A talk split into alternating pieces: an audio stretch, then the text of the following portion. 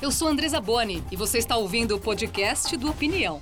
Mudanças na rotina, falta de exercício físico, aumento das horas na internet, ansiedade, medo. Situações vivenciadas durante a pandemia e que fizeram o brasileiro perder o sono.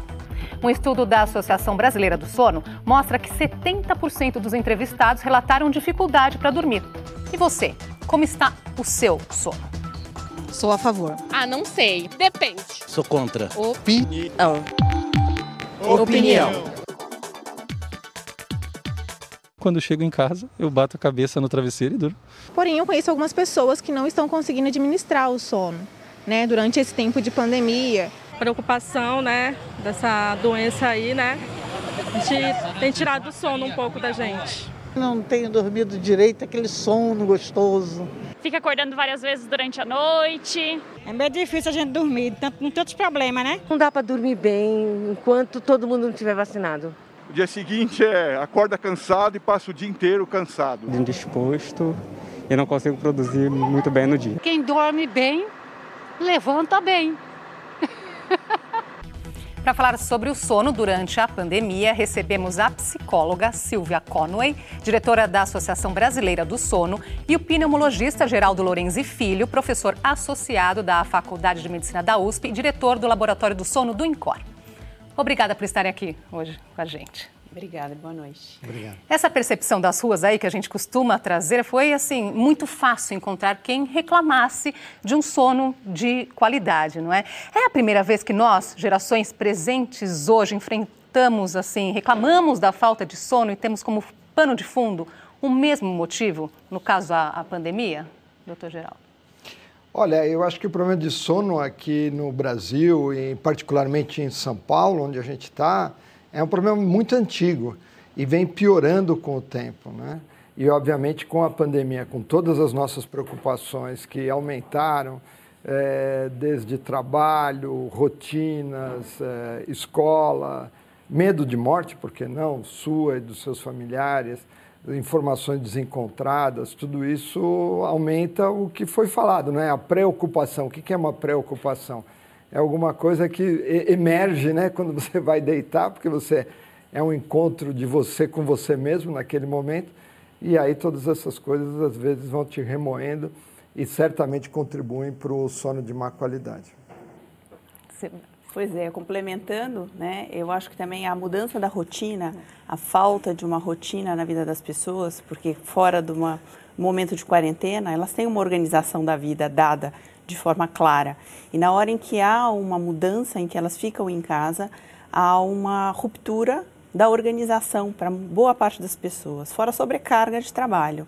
Então, a gente também tem aí em vários relatos em todo o mundo, né, de pesquisas feitas sobre a repercussão do sono durante a pandemia, que mostra que mulheres também estão sendo mais afetadas em virtude delas estarem em casa, muitas vezes com crianças pequenas, precisando exercer o trabalho, numa rotina de é, virtual em que a gente não tem pausa, parece que não há interrupção, e todas as tarefas domésticas e ainda auxiliar os filhos durante a parte acadêmica. Então, essa também eu acho que é um aspecto que tem tirado bastante o sono das pessoas, né? A, a, dado preocupação. E nesse estudo feito pela Associação Brasileira do Sono, né, que diz que 70% dos entrevistados relataram problemas, né, queixas relacionadas ao sono durante a pandemia, vamos ver mais alguns detalhes desse estudo. Diminuição nas horas de sono durante a pandemia de 7,2 horas para 6,23 horas diárias. Mais gente reclamando também da dificuldade para adormecer, essa percepção aumentou de 27,6% para 58,9%, e insatisfação quanto à duração e à qualidade do sono, que aumentou de 44,5% para 72,7%. Quais as principais queixas de sono que levam a esse resultado? Então, acho que uma é o burnout, né? a preocupação, como o doutor Geraldo acabou de lembrar, de preocupação com a doença, preocupação uh, com familiares pegando a doença também, o que pode acontecer, muito luto, muitas pessoas também morreram e perderam familiares, perda de emprego ou ameaças sobre a perda de emprego, a diminuição da renda porque ou familiares que perderam trabalho, a própria diminuição da, da carga horária com uma correspondente diminuição do salário. Então, tudo isso traz uma preocupação bastante grande. Agora, 70% né, nesse universo aí é muita coisa, doutor Geraldo. E muitas vezes nós subestimamos né, a importância do sono, ou achamos, ah, hoje não, for, não, não dormi bem, vamos ver como que vai ser amanhã. E, no entanto, o sono tem uma importância aí vital, não é? É, exatamente. Eu, eu acho que a nossa sociedade está cada vez mais preocupada com alimentação, com exercício físico. Agora, é, pensa bem, se você dormiu mal à noite, como que você vai estar no dia seguinte? Então, o sono, e ele tem uma característica diferente, o sono, porque qualquer coisa que eu precisar fazer se eu precisar trabalhar mais para entregar algum resultado, quanto mais eu me esforçar, provavelmente vai ser melhor o resultado. O sono é exatamente o contrário. Quanto mais eu me preocupar com o sono, em algum ponto, ele não vai ajudar nada. O sono é uma entrega, você tem que estar tranquilo para se entregar para aquele momento do descanso. E, ao mesmo tempo, o que a Silvia estava falando, dessa questão da gente estar é, tá com esse veneno na mão, que é o celular, né? mais as preocupações. E, obviamente, a gente tem que lembrar que a pandemia não afetou de forma igual toda a população. Tem algumas populações mais vulneráveis. Então, a Silvia estava comentando das mulheres, né, que agora tem dupla, tripla jornada, quem está trabalhando. Tem aquele grupo de pessoas que estão é, sem emprego. É um outro tipo de preocupação. É, então, ele afeta de forma diversa, mas certamente, em algum ponto, o sono acaba sendo é, sensível a esses problemas. Você citaram aí mudanças de hábitos, não é? o medo. É o caso aqui da Rafaela, que falou com a gente e ela ilustra bem essa situação. Vamos ver. Antes da pandemia, eu trabalhava de dia, estudava à noite, chegava em casa bem tarde, não tinha tanto tempo para dormir, para descansar, porém eu tinha qualidade no meu sono. Depois da pandemia, eu comecei a estudar em casa de noite, trabalhava de dia normalmente, mas de noite eu comecei a estudar em casa. É, e acabei tendo mais tempo para dormir, mais tempo para descansar, só que eu não tinha qualidade no meu sono. Eu tive crises de insônia, eu acordava no meio da noite, não conseguia dormir mais, ansiedade, é, ao, ao tempo, o tempo inteiro com aquele sentimento, sabe, de estar em alerta, com medo de alguma coisa acontecer com algum familiar meu, com algum amigo meu. Né, Rafaela citou aí medo, ansiedade, não é, Silvia? Quer dizer, é a preocupação com o amanhã. Existe também essa faceta da preocupação com o amanhã. O que, que vai ser? Né? Vamos retomar a economia, eh, a perda de emprego que eu estou testemunhando, de ameaça dos meus colegas, dos meus familiares, até de mim mesmo, eu vou conseguir um emprego rápido, fácil. É, dessa população que sofreu um prejuízo, a gente viu na pesquisa que quem tem uma educação menor, um nível educacional menor, tem mais queixa. Né? Então, acho que isso também é relevante. Apesar da nossa população toda estudada ter aí um nível superior na maioria, quando a gente pega a fração eh, de quem tem uma escolaridade menor, isso está mais prejudicado. Agora, até para eh, alertar as pessoas, doutor Geraldo, o que, que é uma noite mal dormida? Não é só a insônia, não é? Não, eu, é, insônia é uma queixa, né? uhum. né? Então, a gente tem três tipos de insônia, basicamente. Uma dificuldade para iniciar o sono, que é tipicamente da pessoa ansiosa, que está pilhada e não consegue desligar. Depois existe aquele sono de má qualidade, que você fica acordando, você fica conversando com o sono. Você está meio acordado, meio dormindo. É, e depois tem um outro problema, é a pessoa que dorme, mas ela acorda muito mais cedo do que gostaria. E muitas vezes tem uma mistura de tudo isso, né? não é uma coisa específica.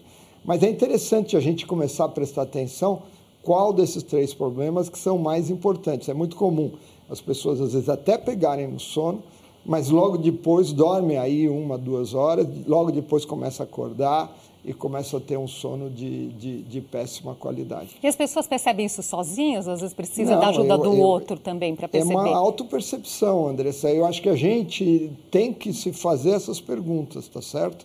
Como é que está meu sono? Por exemplo, se você cochila durante o dia, você tem a oportunidade de cochilar porque dormiu mal à noite, aí é um ticket carimbado para você dormir mal de novo na próxima noite. Agora, se você acorda e fica o dia inteiro preocupado que a tua vida está péssima porque você dormiu mal, aí você entra num ciclo vicioso. E a pandemia também teve impacto no sono de crianças e adolescentes. Nós vamos ouvir a opinião do Gustavo Antônio Moreira, presidente do Departamento Científico de Medicina do Sono da Sociedade Brasileira de Pediatria. O impacto que foi muito importante é com a exposição a telas. Então, uma coisa que era pequena se tornou uma coisa enorme, que agora elas ficam pelo menos um período né, expostas à tela para atividade acadêmica e mais um outro tempo para lazer, que envolve filmes, séries, videogames, mídias sociais, e esse excesso de estímulo faz com que altere o sono. Então, além do atraso de fase, elas também podem ter insônia. O sono fica irregular, acorda mais vezes à noite, vai ter consequências durante o dia. Qual o conselho das, para as famílias? Tenha horários regulares de dormir e acordar.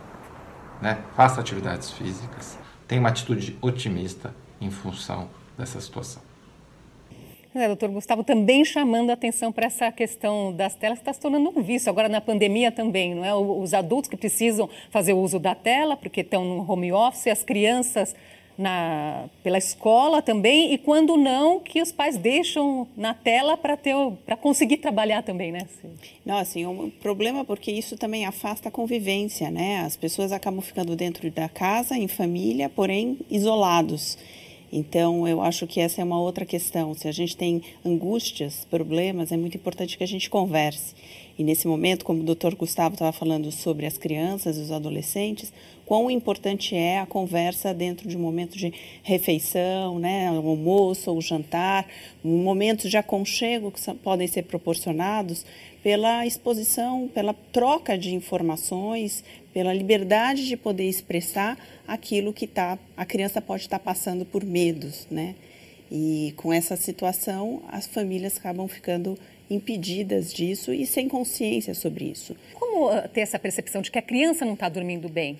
As crianças aprendem muito pelas costas. Em outras palavras, elas aprendem não pelo que você fala, mas pelo que você de fato faz. Então é muito difícil você ficar falando para os teus filhos terem um horário regular se você não tem. Se você fala, não, vai dormir e fecha a porta e você sabe que ali dentro tem um celular e só Deus sabe o que está acontecendo lá dentro. A boa educação vem a partir do quanto que você é o também... exemplo, não é? É o, é exemplo. o exemplo. À medida que você vai arrastando o teu horário para dormir, você acorda mais tarde e você começa a ter é, maior chance de irregularidades e, e, que também é um fator de risco para desenvolvimento de depressão, sintomas depressivos que estão profundamente ligados, né? Às vezes você está deprimido e dorme mal, dorme mal, está deprimido, e uma coisa leva a outra. É aquela história, basta se lembrar. É, você se imagina no melhor lugar do mundo, numa festa com seus amigos, sem pandemia, sem máscara, todo mundo que nem aqui, PCR negativo. É, é. Você chega lá e está sonolento, qual é a graça que tem?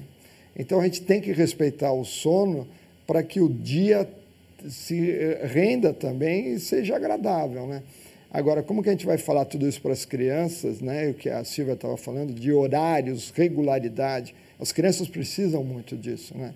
E a gente, se a gente não der isso para elas, elas é, vão acabar é, com maior chance de ter problemas. Né? Aqui subestimamos a importância do sono, dormimos cada vez menos. Acho que vale aqui colocarmos então o que, que acontece quando dormimos, não é? O sono é uma das funções fisiológicas básicas para sobrevivência, né? Assim como a água, comer, dormir também é tão importante quanto. É durante o sono que a gente processa todo o nosso aprendizado. E aí a capacidade nossa no dia seguinte de, de poder aprender coisas novas e memorizar está acontecendo, sobretudo durante o sono mas também muitos hormônios são secretados. Então, o sono é um processo ativo e complexo que cria condições de armazenar todos os aprendizados e todos os processos metabólicos, fisiológicos importantes para a sobrevivência e criar essa condição futura também para o dia seguinte. É, eu acho que o sono é, é fundamental também para metabolização das emoções, né? É, o sono é um momento de descanso do sistema respiratório, do sistema cardiovascular, e, e, muitas vezes isso não acontece de forma adequada. E uma doença muito comum, além da insônia que a gente tem abordado aqui, é a apneia do sono. O que, que é a apneia? Justamente a garganta do ser humano é muito estreita, quando a gente vai dormir, relaxa a musculatura e acaba causando essa parada respiratória, em geral associada ao ronco, né, que é a vibração. É, e o que é curioso é que durante muito tempo a gente achava que a apneia do sono causava sonolência, cansaço e a pessoa dormia muito bem. E a insônia era o oposto, né? Era o hiperalerta, tal. E hoje a gente sabe que existe uma interação muito grande. Tem muita gente que tem a apneia do sono, não percebe, porque quem ronca é o outro, né? Eu nunca ronco porque eu estou dormindo e não percebe do problema e acaba dormindo mal e acaba tendo insônia. E a gente viu que na pandemia existiu um grande número de pessoas, até 20% das pessoas, que ganharam peso, porque pararam de fazer exercício físico, tomaram, começaram a beber mais álcool, é, começa a fazer uma beliscada aqui e ali, porque está dentro de casa. Falta de exercício físico e alimentação inadequada influenciam na qualidade do sono, então? Com certeza, com certeza. E principalmente a obesidade, porque a deposição de gordura aqui na garganta contribui para o fechamento da via aérea. Então, basicamente, obesidade é um fator de risco para, é, para a apneia do sono e, portanto, também para sono de má qualidade. É, é tão importante, não é? Claro, isso aconteceu, chama muito atenção, 70% dos entrevistados nessa pesquisa que se queixam de sono durante a pandemia, mas, por outro lado, existe uma parcela aí que diz que melhorou a qualidade do sono, e justamente porque conseguiu fazer umas adaptações, não é, na, na qualidade é, Algumas de, pessoas são vespertinas, né? A gente vive numa sociedade matutina, onde tudo começa cedo, ah, e parece até que há uma valorização de quem realmente tem essa condição mais disposta de fazer as atividades durante o dia do que à noite. Mas existem os vespertinos, é uma parcela menor da população, mais ou menos 20, 25% da, das pessoas tem uma sensação de melhor condição de desempenho intelectual, né, físico, no final do dia, final da tarde, começo da noite. Então, para essas pessoas, o fato delas não precisarem acordar tão cedo para poder estar no trabalho tão cedo, fizeram com que elas tivessem a liberdade de dormir, o tempo de sono e o exercício também de horário um pouco mais tardio. E aí, com isso, elas puderam ter a chance de perceber a disposição tão é, restauradora é. de um sono que se exerce na completude dele. Então, seria um alerta aí, de certa forma, para a pessoa tentar manter, não é esse hábito? Eu acho que quando as pessoas começam a ter a maior consciência de que o ritmo vespertino não tem nada a ver, né? Então essas pessoas têm a chance de poderem é, com, ao compreender o ritmo delas, tentar introduzir a partir do retorno de uma vida é, com um trânsito mais fora de casa, tentar fazer com que haja um respeito a isso, uma conversa talvez no trabalho e um ajuste das agendas para que ela possa. Vai ser bom para todo mundo, essa pessoa vai render mais. Vai até, render é? mais, é? exatamente. O senhor chamou a atenção para essa questão do aumento do consumo do álcool. O estudo trouxe isso também, que aumentou de 7% para mais de 9% e que prejudica o sono. Eu gostaria que o senhor falasse um pouquinho mais sobre isso. O álcool, ele ajuda à noite até a iniciar o sono. Isso é um perigo, né? Porque a pessoa é, pode usar o álcool, inclusive, porque está com dificuldade de iniciar o sono e beber e realmente ajuda a iniciar o sono. Mas é um sono é, de má qualidade, é, você acorda muito, você tem mais apneia do sono, porque tem mais relaxamento da musculatura. É um perigo muito grande, inclusive medicações para dormir, né? É, que entra aí nessa, nessa esteira de, de coisas que as pessoas fazem para iniciar o sono ou para manter o sono, ou acorda no meio da noite é, e toma mais algum remédio. Precisa tomar muito cuidado com isso, precisa de orientação médica. Exatamente, tem até um dado aqui do Conselho Federal de Farmácia que o uso de medicamentos para dormir aumentou em 20% durante a pandemia. Muitas vezes, como o senhor está chamando a atenção aqui, sem orientação médica. Né? É, os 20% batem muito com é, a porcentagem de pessoas, por exemplo, que ganharam peso, né? Um estudo feito logo no início da pandemia na USP, com mais de 14 mil participantes, é, 20% das pessoas ganharam peso também. Então está tudo bastante misturado, né? E existem estudos sugerindo que a pessoa que dorme mal e dorme pouco, ela tem maior chance de ter obesidade, porque ela fica mais cansada, ela tem mais vontade de comer, ela tem mais vontade de comer açúcar, é, comidas energéticas.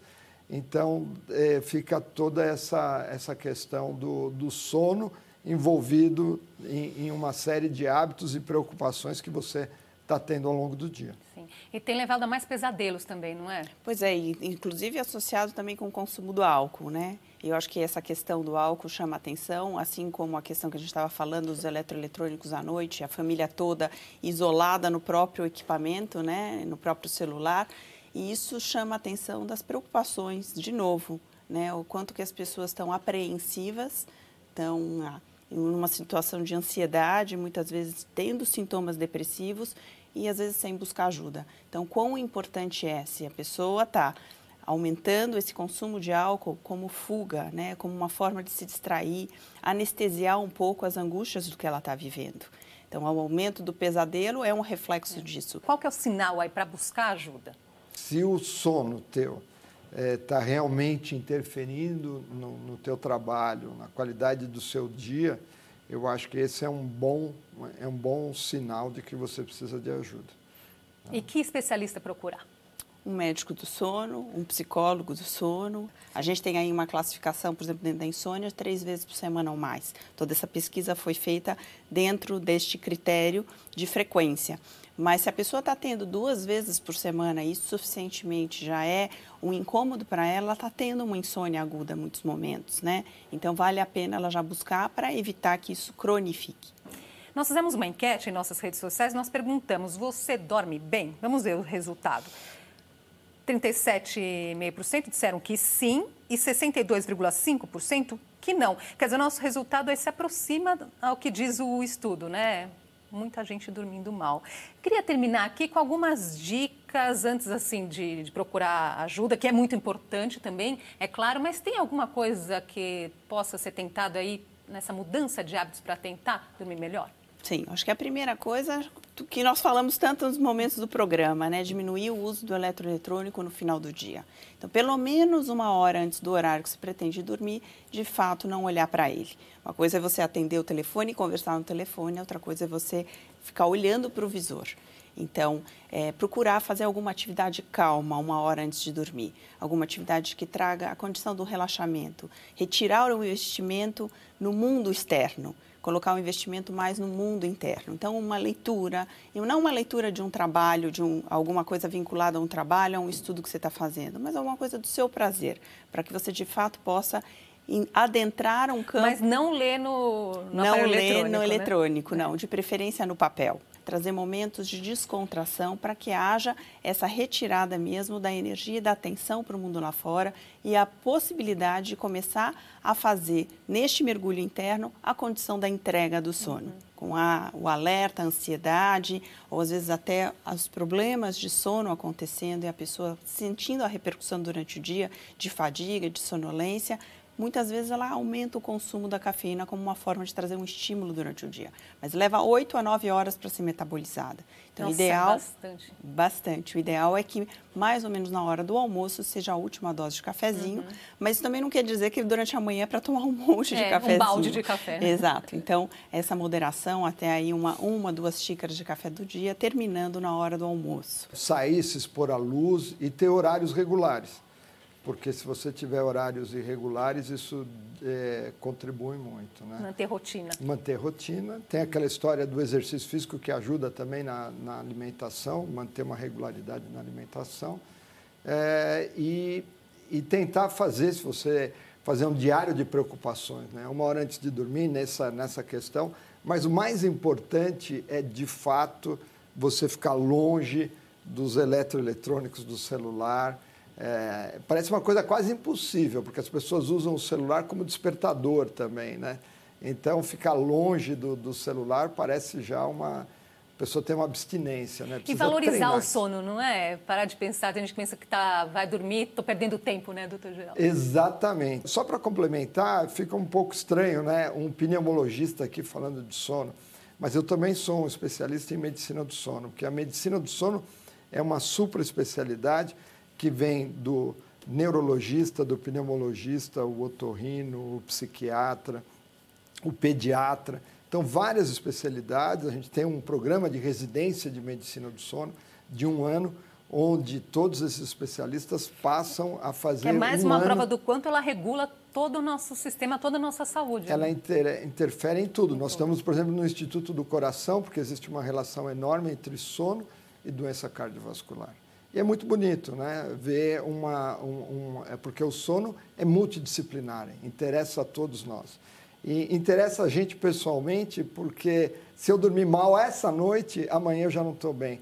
Então não é uma coisa teórica, é uma coisa que interessa a cada um de nós em cada um dos dias que a gente passa na nossa vida. Muito obrigada pela presença de vocês aqui hoje, por todas essas dicas tão importantes aí sobre o nosso sono. Até uma próxima. Obrigada. Obrigado. Até viu? a próxima. Um bom sono para todos. Bom sono para todos. Boa noite. E a opinião fica por aqui. Nossos programas estão no YouTube. Faça sua inscrição em nosso canal. Você também pode acompanhar o podcast do Opinião nas principais plataformas de áudio. Obrigada pela sua companhia. Até a próxima quinta-feira.